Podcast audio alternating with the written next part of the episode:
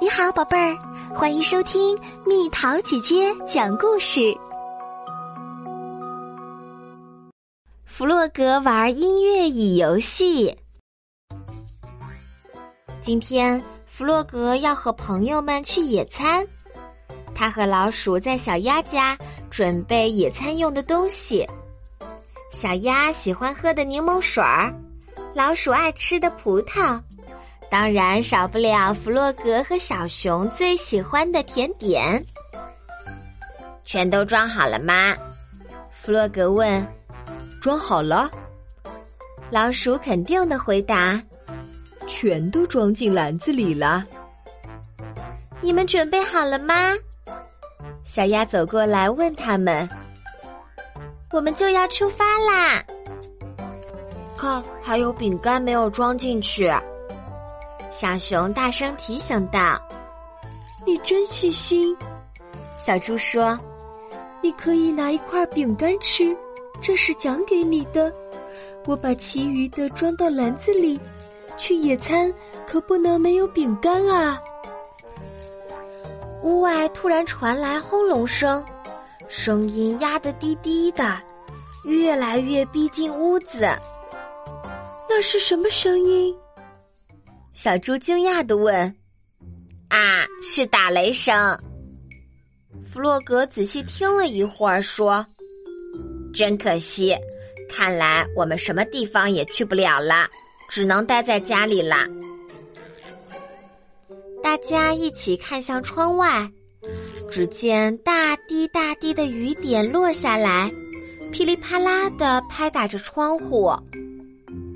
大家静静的看了很久，天空还是阴沉沉的，大雨哗哗的下着，远处的田野和屋前的草地都蒙上了一层雨雾。看来这雨暂时是不会停了。那我们就在家里野餐吧，弗洛格说，这样也很好玩的。我们玩一个游戏怎么样？小熊建议道：“那就更好玩啦。”小猪，你知道有什么好玩的游戏吗？弗洛格转过头来问小猪：“我们来玩音乐椅游戏吧。”老鼠说着，拿出他的小提琴。我来拉小提琴，正好我想拉琴了。这真是个好主意！好啊，就这个，这可是我最拿手的游戏，每次玩这个都是我赢。小鸭高兴的大叫道：“这个游戏怎么玩啊？我没有玩过。”小熊小声的问。小鸭告诉他：“我们围成一圈，绕着椅子走，每当音乐一停。”你就要在椅子上坐下。可是我们有四个人，这儿只有三把椅子。小熊不解地说：“三把椅子刚刚好，这个游戏就是这么玩的呀。”弗洛格解释说：“如果你没抢到椅子，你就输了。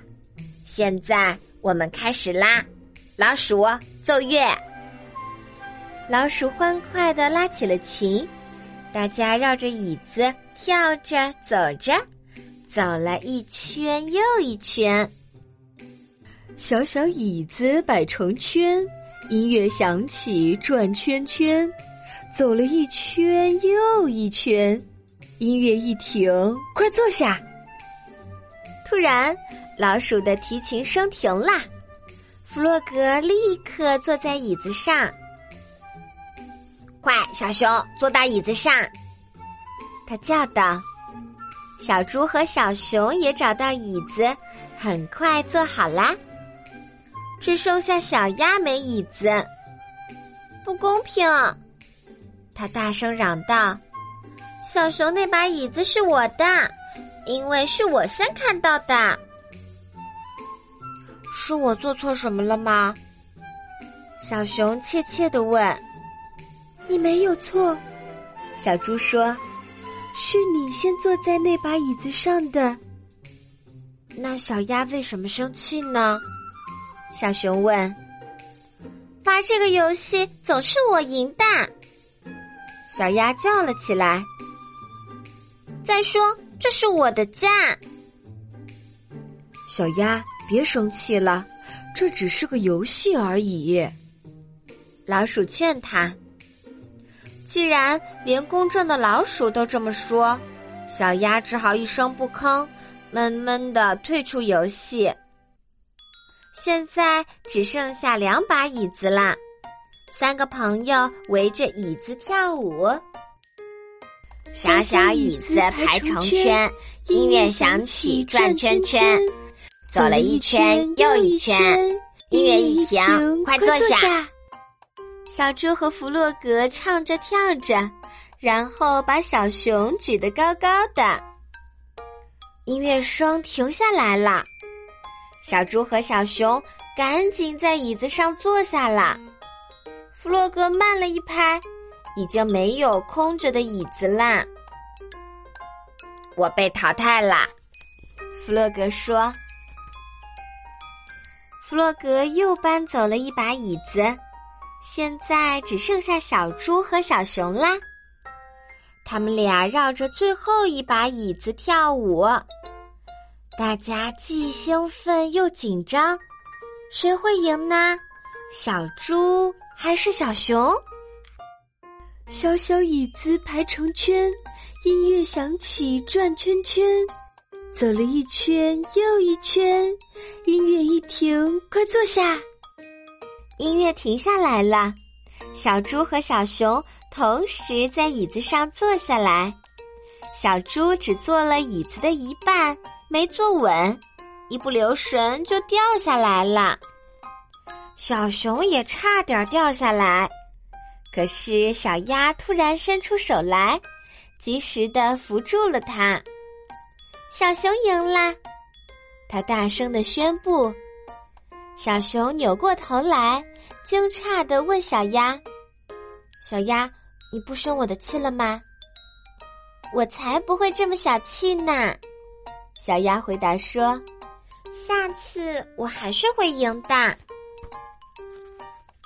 小熊自豪的坐在椅子上，大家都很高兴的看着他。我可是头一次玩这个游戏呢。这一次，我是音乐椅游戏的冠军。小熊开心地说：“小鸭拿着野餐篮子走过来，冠军小熊，这是你的奖品。”说着，他把一瓶柠檬水儿递给小熊：“我也要一瓶，我也要一瓶。”弗洛格和小猪同时叫道：“我也要。”老鼠说：“我一直在拉小提琴，大家可不能忘了我。”